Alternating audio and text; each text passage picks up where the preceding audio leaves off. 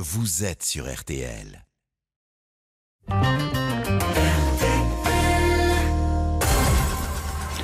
Bonsoir et bienvenue à toutes et tous dans ce nouveau numéro de l'heure du crime sur RTL, votre rendez-vous euh, de ce début de soirée où nous explorons du lundi au jeudi de 20h à 21h l'univers des faits divers, les crimes, les affaires judiciaires ou encore toutes ces histoires où la vérité a si souvent du mal à s'exprimer.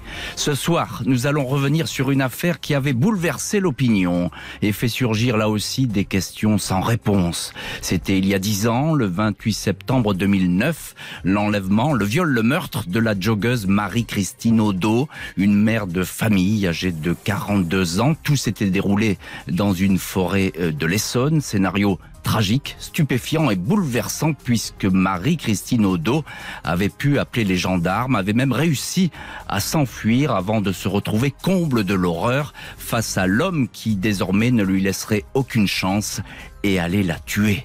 Alors certes, la justice est passée et ce crime de sang froid, sidérant a bien été puni. Le coupable, gardien d'immeuble, Manuel Dacruz, condamné deux ans après les faits à la peine maximum possible, la perpétuité assortie d'une période de sûreté de 22 ans, Manuel Dacruz avait 49 ans lors de sa comparution en cour d'assises.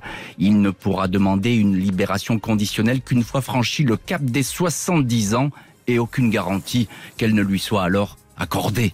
Si la justice a frappé si fort, c'est que le crime, sans repentance ni sentiment de compassion, a glacé les jurés, mais c'est aussi et peut-être surtout parce que Manuel Dacruz est un récidiviste.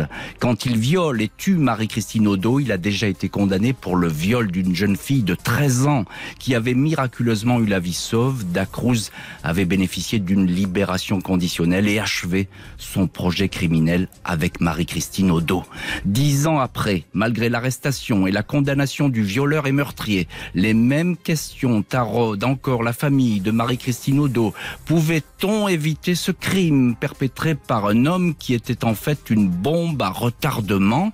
La justice s'est-elle trompée en méconnaissant la dangerosité de ce criminel? Le tragique exemple de Marie-Christine Odo a-t-il servi de leçon en matière de récidive? Le récit, les réponses, les témoignages, c'est tout de suite sur RTL, dans l'heure du crime.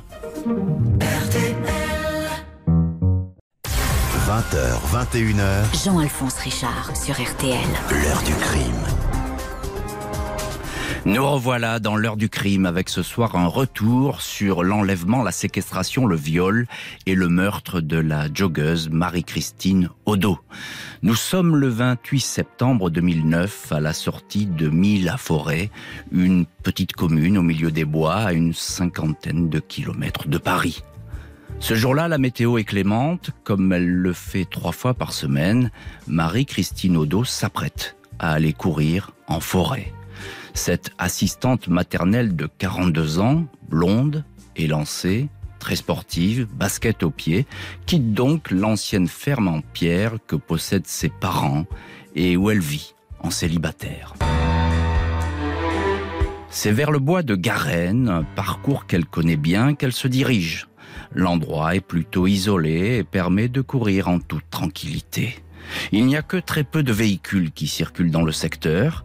Une vingtaine de minutes après avoir commencé à courir, Marie-Christine Odo est rejointe par un véhicule, une vieille Peugeot 106 grise qui roule à faible allure. Personne ne va assister à la scène qui suit et qui sera, dans quelques mois, au cœur d'une reconstitution judiciaire. Un homme sort du véhicule, il est plutôt trapu et porte un bouc noir. Il tient un couteau et se jette sur Marie-Christine Odo qui cherche sans y parvenir à s'enfuir. La jeune femme est sportive, a de bons réflexes, sait se défendre s'il le faut, mais là, l'emprise de l'homme est beaucoup trop forte. Et le couteau, un grand couteau, dira-t-elle plus tard dans un ultime appel téléphonique, cette arme, évidemment, l'impressionne et l'empêche de tenter quoi que ce soit. L'homme oblige la joggeuse à grimper dans le coffre de la Peugeot 106, qui se referme donc sur Marie-Christine Odo, effrayée mais vivante, qui va tout tenter pour échapper à son agresseur et témoigner en direct de son enlèvement. Maître Dominique Ponlion, bonsoir. Bonsoir, monsieur Richard. Voilà, vous êtes au, téléphone de l'heure du crime pour l'instant, puisque vous êtes bloqué dans les embouteillages. On dit tout. Effectivement. On dit tout dans l'heure du crime. Euh, merci d'avoir accepté euh, notre invitation ce soir sur RTL. Euh, Maître Polion, c'est vous qui avez accompagné les proches de Marie-Christine Odo tout au long de cet itinéraire judiciaire qui se terminera devant une cour d'assises dix ans après les faits. Aujourd'hui, le souvenir de Marie-Christine Odo est-il toujours très vif, très présent au sein de sa famille Il est effectivement très vif. La seule difficulté, c'est que, comme je l'ai déjà dit, euh, ce drame euh, a fait de nombreuses victimes, puisque, bien évidemment, Marie-Christine Odo est décédée dans les circonstances que vous connaissez, mais depuis, sa mère, dont elle était très proche, est décédée. Euh, et l'un des deux frères de Marie-Christine Odo est décédé également. Donc aujourd'hui, sur cette famille, il ne reste plus qu'un seul représentant, M. Jean-Marc Odo, son frère. Alors Dominique Polion, qui était en quelques mots la victime, Marie-Christine Odo comme vous l'avez décrite, c'était une jeune femme euh, extrêmement vive, euh, souriante, très bien acceptée de son entourage, très proche de sa famille, très appréciée et surtout très appréciée également de la ville de mhm. la forêt cette petite commune très associé au tissu euh, associatif de la ville, était très apprécié également par rapport à son emploi. Elle était assistante maternelle, donc forcément très proche des parents. C'est ça, elle était en contact en permanence avec, euh, avec des enfants et très appréciée de ses mères de famille hein, à qui, qui lui confiait des enfants tous les jours, et notamment le, le matin où elle va disparaître.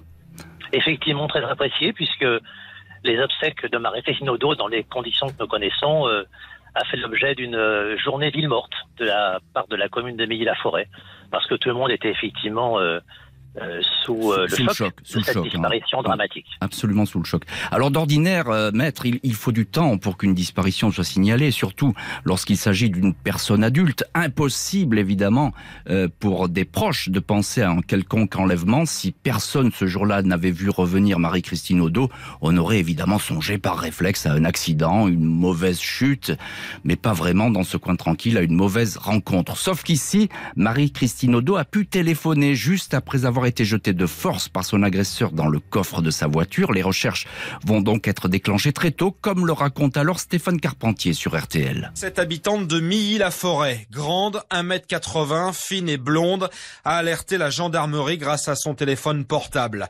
Cette femme partie courir avec des baskets noires et blanches et un débardeur orange se dit alors sous la menace d'un homme armé d'un couteau.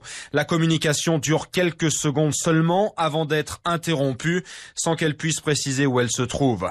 Le secteur est une région boisée située à quelques kilomètres de Fontainebleau.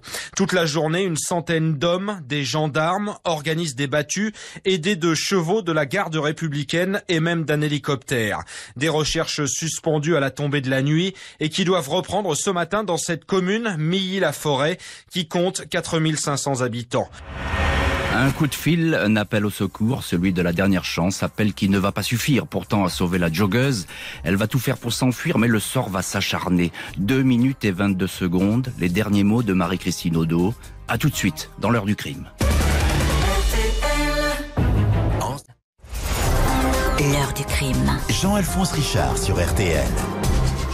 Retour dans l'heure du crime avec ce soir le meurtre de la joggeuse Marie-Christine Odo, cette femme de 42 ans, partie courir dans les bois à la sortie de Milly-la-Forêt, et dans la matinée de ce 29 septembre 2009, enfermé dans le coffre d'une voiture, une Peugeot 106, qui roule toujours au cœur de la forêt, en direction de Boissy aux Cailles, un lieu que l'agresseur de Marie-Christine Odo connaît bien, et pour cause, l'enquête le dira. C'est dans ce même secteur qu'il avait déjà commis un premier crime, le viol d'une jeune fille de 13 ans. Marie-Christine Odo n'est pas entravée.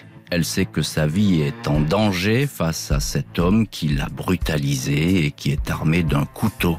Dans le coffre de la voiture, elle s'empare alors de son téléphone portable. Elle compose le 17 et se retrouve aussitôt en contact avec la gendarmerie. Je vous appelle car j'ai été enlevée, dit l'assistante maternelle. Au secours, on est en train de m'enlever, répète-t-elle. On m'a enlevé dans les bois un monsieur avec un grand couteau. Je suis dans sa voiture, on roule, je ne sais pas où exactement. La joggeuse parle d'une voix claire et qui n'est pas paniquée. Elle ne chuchote pas. Elle donne le numéro d'immatriculation de la voiture, sa couleur, sa marque et décline son identité. Odo, H-O-D-E-A-U, Marie-Christine. Mais le conducteur de la Peugeot a fini par entendre la conversation de sa victime. Il s'arrête lance alors la joggeuse. Après 2 minutes et 22 secondes de conversation avec les gendarmes, la ligne est brutalement coupée. En fait, l'agresseur de Marie-Christine Odo a stoppé son véhicule, est venu ouvrir le coffre et a jeté le téléphone portable dans les fourrés. Il expliquera plus tard aux enquêteurs avoir enragé à l'idée que sa victime ait appelé la gendarmerie. Cet homme aurait alors imaginé son retour en prison, lui qui avait déjà été condamné pour un viol au cours duquel sa victime, 13 ans seulement, avait échappé à la mort. Maître Dominique Polion, avocat de la famille Odo, vous êtes toujours avec nous dans l'heure du crime. Euh, est-ce que cet appel que passe euh, Marie-Christine euh, aurait pu la sauver ou bien a-t-il tout au contraire provoqué la vengeance de son agresseur? Je ne pense pas que ça ait provoqué la vengeance de son agresseur, mais plutôt sa panique puisque effectivement il a entendu Marie-Christine Odo dans son coffre, appeler la gendarmerie avant de lui prendre et de lui fracturer son portable. Donc je pense malheureusement que ce n'est pas effectivement euh, une vengeance en soi. Un mot sur les recherches, Maître Polion. Est-ce qu'on ne pouvait pas finalement aller plus vite pour voler au secours de Marie-Christine Odo? C'est une question lancinante qui revient en boucle dans cette histoire. Ce n'est pas une question que la famille Odo s'est posée parce que immédiatement a priori, tout a été mis en œuvre pour déclencher les recherches, les moyens mis en place. Euh, les recherches ont été euh, extrêmement rapides et euh, très très importantes. Vous avez entendu évidemment la voix de Marie-Christine Odo. Qu'est-ce que ça fait comme effet, j'ai envie de dire Que dit-elle Sur quel ton parle-t-elle? Ça a été un moment extrêmement fort de ce procès. J'avais demandé effectivement l'audition euh, à la cour d'assises, euh, qui a été glacée d'effroi en entendant cette voix. Comme vous l'avez indiqué, c'était certes une voix euh, empreinte d'inquiétude, mais pas effectivement sous forme de panique. C'était purement et simplement un cri à l'aide, parce qu'elle sentait ce qui allait se passer à l'aide, dit Marie-Christine Odo, dont le calvaire évidemment euh, n'est pas terminé. La voiture s'arrête toujours dans un bois isolé à Rumont, en Seine-et-Marne. Euh, Marie-Christine Odo est attachée ici à un arbre avec un câble électrique. Elle est violée et laissée euh, ici toute seule. Elle est alors euh, vivante selon les explications qui seront données euh, par son agresseur. S'il abandonne sa victime, c'est qu'il veut absolument se débarrasser de sa voiture, cette fameuse Peugeot, dont le numéro d'immatriculation a été communiqué par la victime aux gendarmes. Ce véhicule ne lui appartient pas, c'est celui de son patron, et il pourra, en tout cas il le pense, toujours expliquer aux enquêteurs que la Peugeot a été volée. Il s'empresse donc de retourner chez lui euh, pour prendre le volant de sa BMW. Maître Polion, que penser de cette espèce de mise en scène qui ressemble tout de même à une fuite très mal organisée? C'était une fuite mal organisée peu calculée, d'autant plus que M. Dacruz croyait effectivement qu'il avait attaché Marie-Christine au dos de manière assez ferme pour éviter qu'elle puisse s'échapper. Ça, il, n'a pas. Euh, c'est quelque chose qu'il répète, c'est-à-dire qu'il pensait qu'elle ne s'échapperait pas. Il en était sûr, donc il était, il était prêt à revenir, si je puis dire, sur les lieux de crime. Oui, je pense qu'il était prêt effectivement, et l'enquête l'a prouvé à revenir. Marie-Christine Odo a pu effectivement détacher ses liens.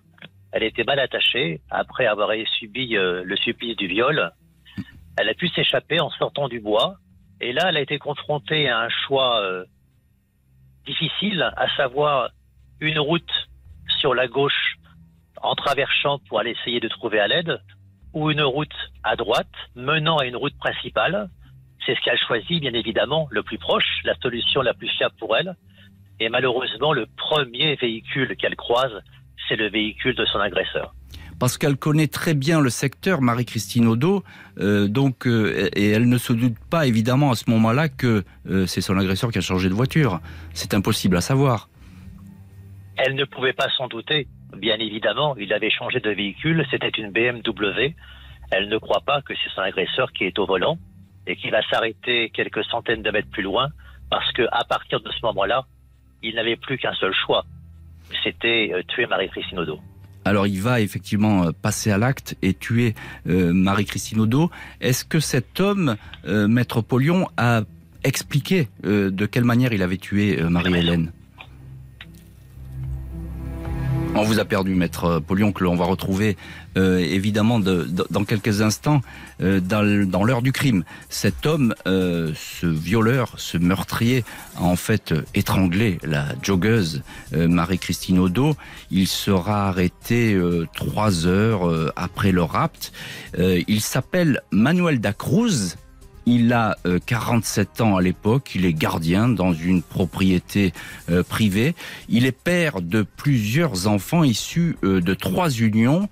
Et surtout, c'est un récidiviste. L'histoire va montrer qu'effectivement, il avait commis, là encore, le plus horrible des crimes, à savoir le viol sur une jeune fille qui était mineure, une jeune fille de 13 ans à l'époque. Alors, ce récidiviste, sa place était-elle en prison? Le crime euh, qu'il vient de commettre, la mort de Marie-Christine euh, Odo, est-ce que ce crime aurait-il pu être évité? À tout de suite, dans l'heure du crime. Jean-Alphonse Richard, l'heure du crime sur RTL. Venez Hey Little Sister sur RTL. Jean-Alphonse Richard, l'heure du crime sur RTL. On se retrouve dans l'heure du crime avec ce soir l'affaire Marie-Christine Odo. C'était il y a dix ans, cette joggeuse jetée dans le coffre d'une voiture, un coup de fil aux gendarmes qui, hélas, ne parviendra pas à lui épargner le pire, le viol et puis la mort. Très vite, en une poignée d'heures, les enquêteurs sont sur la piste de la fameuse Peugeot 106 grise qui a servi à l'enlèvement de Marie-Christine Odo. Ils savent tout ou presque de ce véhicule puisque l'assistante maternelle, dans son appel au secours, son fameux coup de fil après le rapt, l'a décrit avec euh, précision et a surtout donné le numéro de la plaque minéralogique. Lors de ce coup de fil, Marie-Christine Odo n'a pas livré de détails sur son agresseur, car elle ignore qui est cet homme qui fait désormais face aux enquêteurs. Ils ont interpellé Manuel Dacruz dans la région, à Échileuse, dans le Loiret.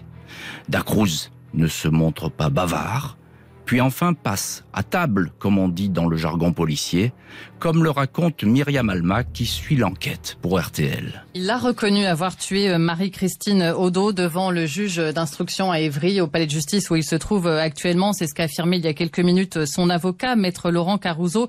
Mais Manuel Alves Dacruz, hein, c'est son nom, aurait donc craqué pour la première fois. Il faut dire que il a jusqu'ici tout nié en bloc pendant ces 48 heures de garde à vue face aux enquêteurs, malgré les éléments matériels, puisque de nouveaux éléments matériels étaient apparus euh, ce matin.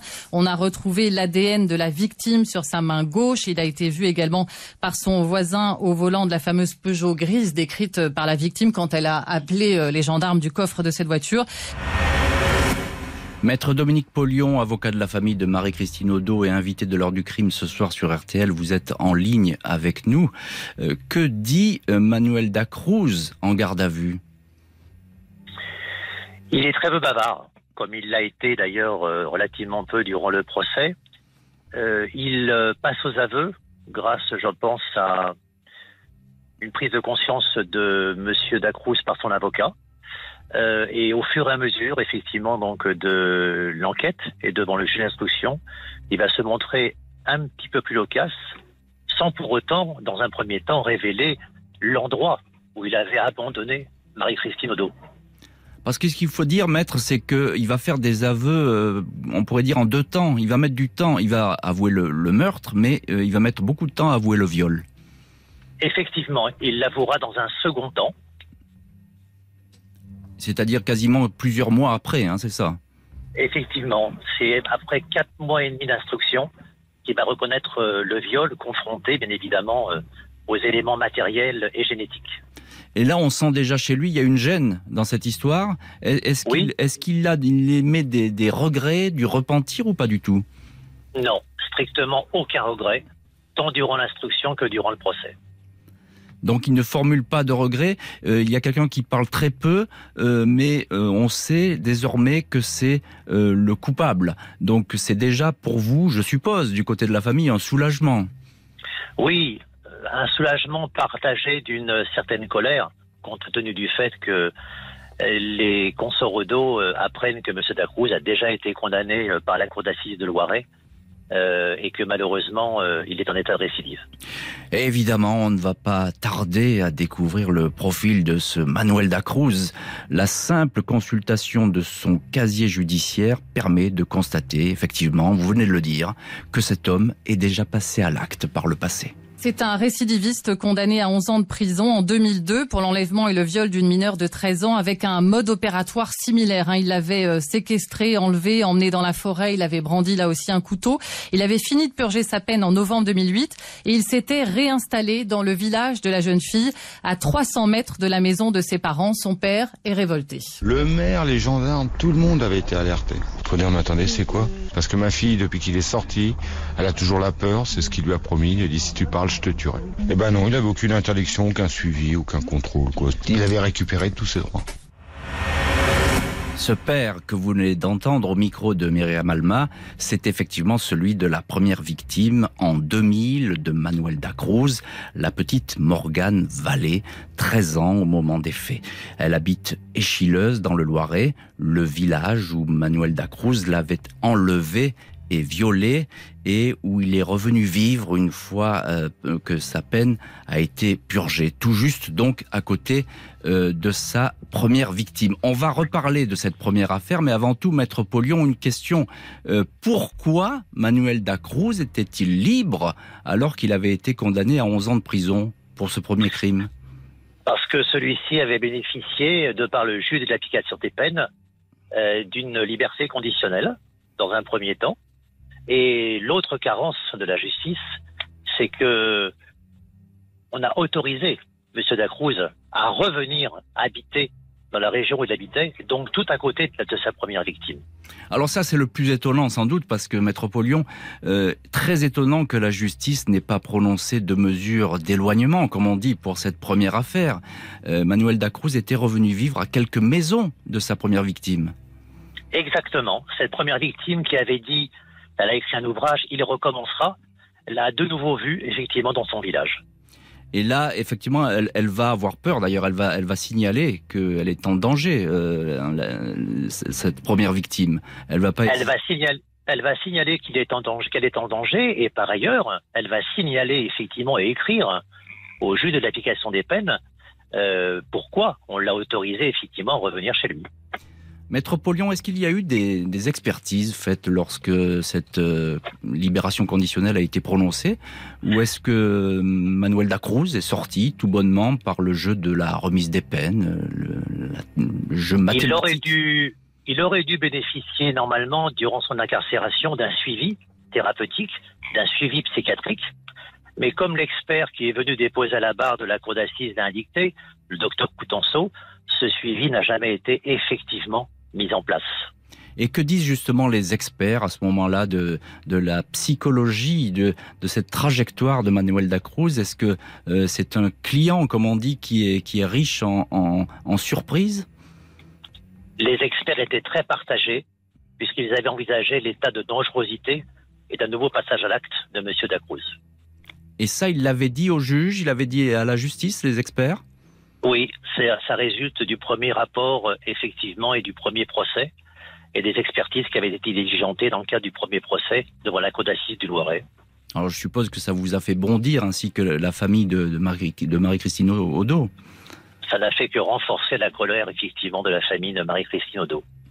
Et donc là, euh, que, faire à ce moment-là? On est dans l'impuissance face à une décision judiciaire qui, qui était plus ou moins euh, motivée. En tout cas, il y a eu une carence, il y a eu un, vide qui, s'est créé à ce moment-là. Il y a eu une carence dans le cadre du suivi judiciaire de M. Dacruz et une carence au niveau de la juridiction de l'application des peines qui a mal apprécié les éléments euh, qu'elle avait à sa disposition. Et est-ce que ce cas de figure a servi d'exemple à la justice? Est-ce que ça serait toujours possible aujourd'hui, tout simplement? Oh, Je pense que ce procès euh, a marqué les esprits, a marqué les autorités, puisque je vous rappelle que euh, le président de la République avait effectivement reçu la famille Odo euh, à l'Élysée. Nicolas Sarkozy à l'époque. hein. Nicolas Sarkozy, Brice Hortefeux est venu à l'enterrement de Marie-Christine Odo, donc je pense qu'il y a une réelle prise de conscience de la situation et des carences de l'appareil judiciaire. Il y avait effectivement le dossier euh, de la récidive avait été euh, largement évoqué à l'époque. Manuel Dacruz, un récidiviste, froid, déterminé, peu bavard, dangereux évidemment, une existence complètement disloquée. Pouvait-on éviter qu'il ne frappe à nouveau? Question qui revient en boucle. À tout de suite dans l'heure du crime sur RTL. Jean-Alphonse Richard, l'heure du crime sur RTL.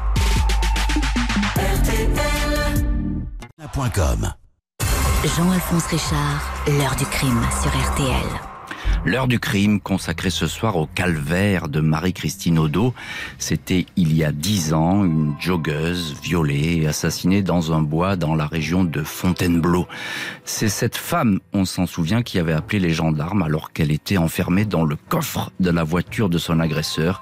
Un homme qui s'appelle donc Manuel Dacruz et a 47 ans. En garde à vue, euh, Dacruz a tout d'abord nié les faits, puis euh, devant les indices, les évidences, on a retrouvé notamment euh, de l'ADN de la victime sous un de ses ongles, le suspect s'est ravisé et passé aux aveux. Il aurait tout bonnement cédé à une pulsion criminelle en voyant Marie-Christine au dos. Il l'aurait donc suivi discrètement, rattrapé la joggeuse avec le désir de la violer, Selon ce premier scénario, il n'y aurait donc pas de préméditation, sauf qu'un détail cloche. Pourquoi Manuel Dacruz s'était-il muni d'un long couteau et de fil électrique comme s'il avait déjà tout prévu? Maître Dominique Polion, vous êtes en ligne avec nous dans l'heure du crime. Vous défendez, je le rappelle, la famille de Marie-Christine Odo. Est-ce que Manuel Dacruz a prémédité son geste? Eh bien, on va retrouver tout de suite Maître Polion et on va lui poser la question parce que je pense qu'il est en train d'arriver dans le studio de l'heure du crime. Alors, on va évidemment reparler de cette préméditation parce que ça va être très très important lors du procès euh, qui va venir. On va poser des questions. On va se dire est-ce que finalement cet homme, Manuel Dacruz, euh, a-t-il euh, choisi de tuer euh, Marie-Christine Odo Est-ce que c'était son intention ou bien tout simplement, comme il le dit d'ailleurs en garde à vue euh, au tout début, qu'il a cédé à une, à une pulsion. Maître Dominique Polion, voilà, vous nous avez rejoint dans le studio de l'heure de crime, c'est un peu bousculé ce soir. Vous défendez la famille de Marie-Christine Odo. Est-ce que euh, Manuel Dacruz, c'est la question que je vous posais, est-ce qu'il a prémédité son geste? A priori, les éléments de l'enquête n'ont pas révélé effectivement qu'il avait prémédité son geste, même si on a pu considérer durant l'instruction qu'il avait repéré les lieux et peut-être repéré sa victime. Alors c'est d'autant plus euh, troublant qu'il y a un autre détail qui est curieux. On l'a raconté dans cette heure du crime. Manuel Dacruz est un récidiviste et il semble avoir euh, répété, on pourrait dire, euh, de façon tragique, avec la joggeuse Marie-Christine Odo, le scénario qu'il avait exécuté le dimanche 1er octobre 2000. Ce jour-là, il force la petite Morgane Vallée, 13 ans, à monter dans sa chambre, la déshabille. Elle aussi tente de s'enfuir. Elle aussi reçoit un coup violent qui va lui perforer le tympan. Elle aussi est embarquée dans un véhicule, une camionnette, cachée sous une bâche. La voiture roule jusque vers la forêt de Boissy aux Cailles, le secteur où Marie-Christine Odo sera tuée Neuf ans plus tard, Morgane Vallée est violée sous la menace d'un couteau, un opinel. Elle s'en sort miraculeusement. Elle est relâchée dans la soirée après une après-midi de terreur. Maître Dominique Polion, tout laisse entendre qu'il n'y avait pas de hasard dans le crime de Marie-Christine Odo et qu'il savait ce qu'il allait faire très précisément avec sa victime. Oui, les faits se sont assez vite enchaînés. Je pense que ça a été un petit peu euh, une course euh, en avant. Euh, dans un premier temps, il y a eu l'enlèvement, ensuite la séquestration, ensuite le viol et ensuite l'assassinat de Marie-Christine Odo. Alors les psychiatres ont parlé, je crois, de maturation, c'est-à-dire c'était une idée qu'il avait en tête, ce viol et peut-être cet assassinat, euh, et qui est remonté en lui au, fil des années finalement. Est-ce qu'on peut croire à cette euh, hypothèse? Je pense qu'on peut y croire, ça résulte effectivement des éléments liés au rapport d'expertise. Et ça correspond avec la psychologie euh, très particulière de, de Manuel Dacruz? C'est un des éléments qui est apparu lors du procès. Qu'est-ce qu'il raconte justement là-dessus? Il a dit, euh, je, lui, il dit j'ai eu une pulsion, mais est-ce qu'il il rajoute un peu plus? Est-ce qu'il est qu'il a précisé par la suite son, geste et sa démarche? Je pense qu'il a souhaité fuir devant la cour d'assises et qu'il a purement et simplement menti. Marie-Christine Odo qui n'aura donc pas euh, la même chance, si je puis dire, que euh, la première victime, Morgane, qui avait réussi, elle, à avoir la vie sauve en demandant à Manuel Dacruz de songer euh, à ses enfants, à lui, à ses enfants à lui, qui se retrouveraient seuls euh, si par malheur il allait en prison. Euh, Dacruz, père de quatre enfants, deux garçons, deux filles, qu'il a eu avec trois femmes différentes, Catherine, Nathalie, puis Maria une vie sentimentale chaotique, sans véritable amour. Dacruz apparaît comme un mari violent, infidèle, très longtemps alcoolique. Sa dernière compagne, Maria, une femme parfois battue mais qui garde le silence, reste 25 ans avec lui jusqu'au meurtre de Marie-Christine Odo, maître Dominique Paulon, euh, un meurtre qu'il a commis finalement tout seul. Il n'en a parlé à personne, à aucun moment. C'est un solitaire. C'est un solitaire. Ça a été également indiqué dans le cas des opérations d'expertise et du procès. Et il ne, reviendra pas là-dessus. On, ne saura pas exactement ce qu'il a pensé ou ce qu'il avait prévu de faire. Ça, c'est impossible. C'est dans sa tête et ça reste totalement verrouillé. Je crois que ça résulte de sa psychologie. Ce portrait du meurtrier de Marie-Christine Odo va encore s'assombrir lors du procès. On va bien sûr en parler procès où la première victime, Morgane, sera au premier rang pour témoigner. Restez avec nous sur RTL, dans l'heure du crime. Jean-Alphonse Richard, l'heure du crime sur RTL.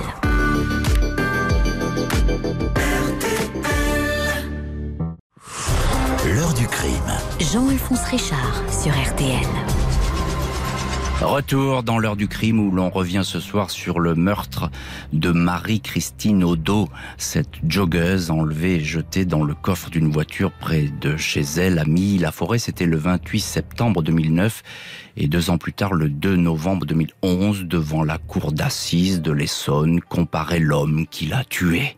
Manuel Dacruz, 49 ans, gardien d'une propriété privée, accusé de séquestration, viol et assassinat, et très vite, dans le théâtre qui est une cour d'assises, va se dessiner un portrait inquiétant, ténébreux de l'accusé, celui d'un personnage dangereux, Georges Brenier est à l'audience pour RTL. Manuel Dacruz décrit par beaucoup comme ingérable, incapable de maîtriser ses pulsions. Le portrait dessiné par son ancienne compagne fait froid dans le dos et provoque le malaise dans la salle. À la barre, cette petite femme brune évoque un infatigable coureur de jupons, un mythomane souvent ivre qui n'hésite pas à la frapper dans le ventre pendant sa grossesse. Un comportement qui, d'après les avocats de l'accusé, s'explique par une enfance chaotique. Pendant près d'une heure, sa sœur aînée, Linda, a raconté en pleurs aux magistrats et aux neuf jurés ce père alcoolique qui les éduquait en les passant à tabac, ce petit frère frappé avec une violence inouïe presque quotidiennement. Pour maître Damien Brossier, ces scènes ont forcément créé chez son client une colère incontrôlable. C'est une vie qui est marquée du début à la fin par la violence. Ça, c'est une évidence, ça crève les yeux. Donc du début, donc de sa petite enfance au jour des faits, c'est une vie marquée par la violence. Violence subie, violence ensuite imposée. Debout dans le box, l'accusé écoute la question de la présidente. Quel est votre principal défaut, monsieur Dacruz? Réponse Je ne suis pas sincère, je mens souvent. Le mot violent ne sera jamais sorti de sa bouche. Une vie marquée au sceau de la violence. Maître Dominique Polion, on vient d'entendre Georges Brenier pour RTL. Euh, vous êtes vous aussi, ce jour-là, à ce procès d'assises qui va durer une semaine.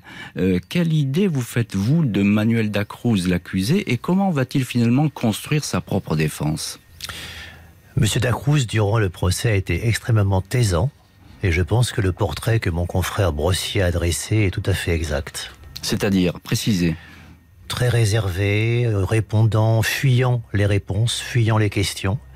Euh, le regard fuyant, il est resté donc euh, recroquevillé sur lui-même durant ce procès. Il n'a jamais regardé la victime, ne serait-ce que pour solliciter un éventuel pardon, un regret. Hmm. Donc euh, un personnage très sombre, très renfermé sur lui-même. Et quand la cour s'adresse à lui, euh, quelle est sa réaction? Parce que là, il est obligé de répondre. Il peut ne pas faire face à la famille de la victime, mais à la cour, il est obligé de répondre. quelle est son attitude? Il ne répondra que lorsqu'il est dans les cordes, si j'ose dire, uniquement confronté à la réalité des faits, à la réalité du dossier. C'est-à-dire qu'il va s'expliquer sur ce qu'il a fait, il va donner des précisions? Il va donner quelques précisions, mais que nous connaissions déjà lors euh, du, procès. Euh, il sera extrêmement peu coopératif durant l'ensemble du procès. Alors on a dit qu'il avait essayé de se donner la mort lors de sa détention euh, en attente du procès.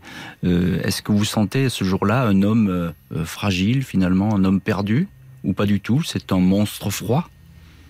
Je pense que c'est effectivement un monstre froid et que cette tentative, durant son incarcération, euh, n'était pas quelque chose de très courageux et, peu efficace. La présidente euh, de la cour d'assises, c'est Xavier Simeoni.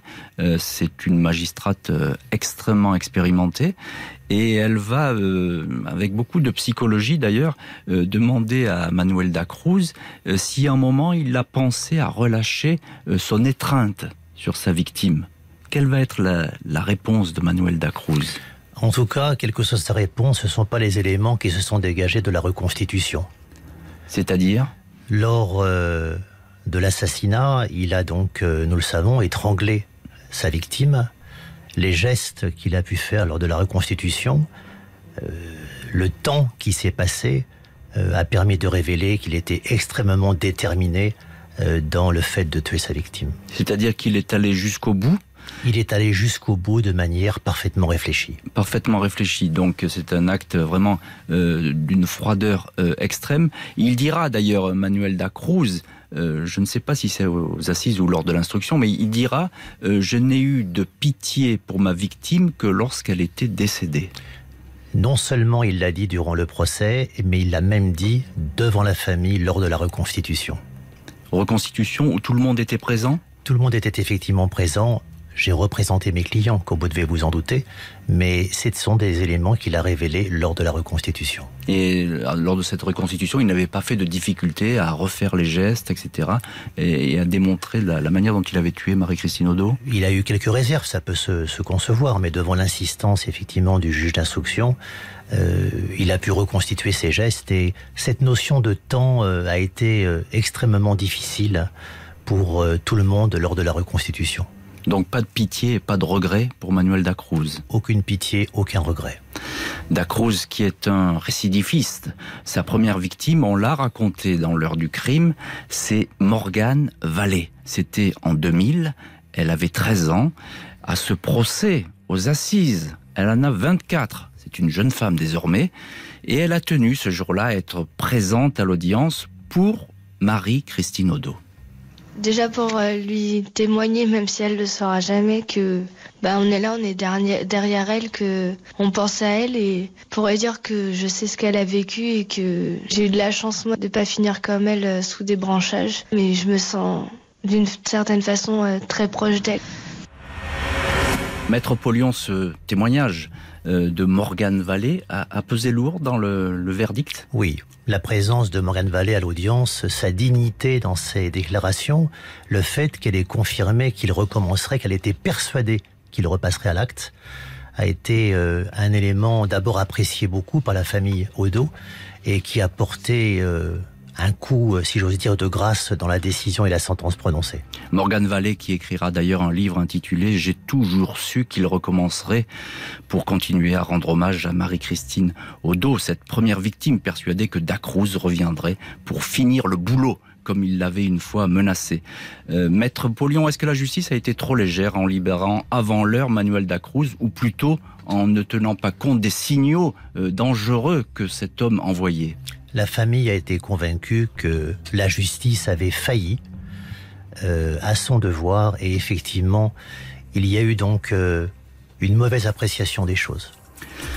Voilà, le 8 novembre 2011, le verdict tombe dans ce procès sur lequel l'ombre de la récidive n'aura jamais cessé de planer. Manuel Dacruz est condamné à la peine maximale, perpétuité et peine de sûreté de 22 ans. Merci Dominique Polion d'avoir été notre invité au téléphone et puis dans le studio de l'heure du crime sur RTL. Merci à l'équipe de l'émission qui a travaillé aujourd'hui sur le dossier. Marie-Christine, euh, pardon, Justine Vignot, Amandine Lemaire et notre réalisateur Marc Bisset.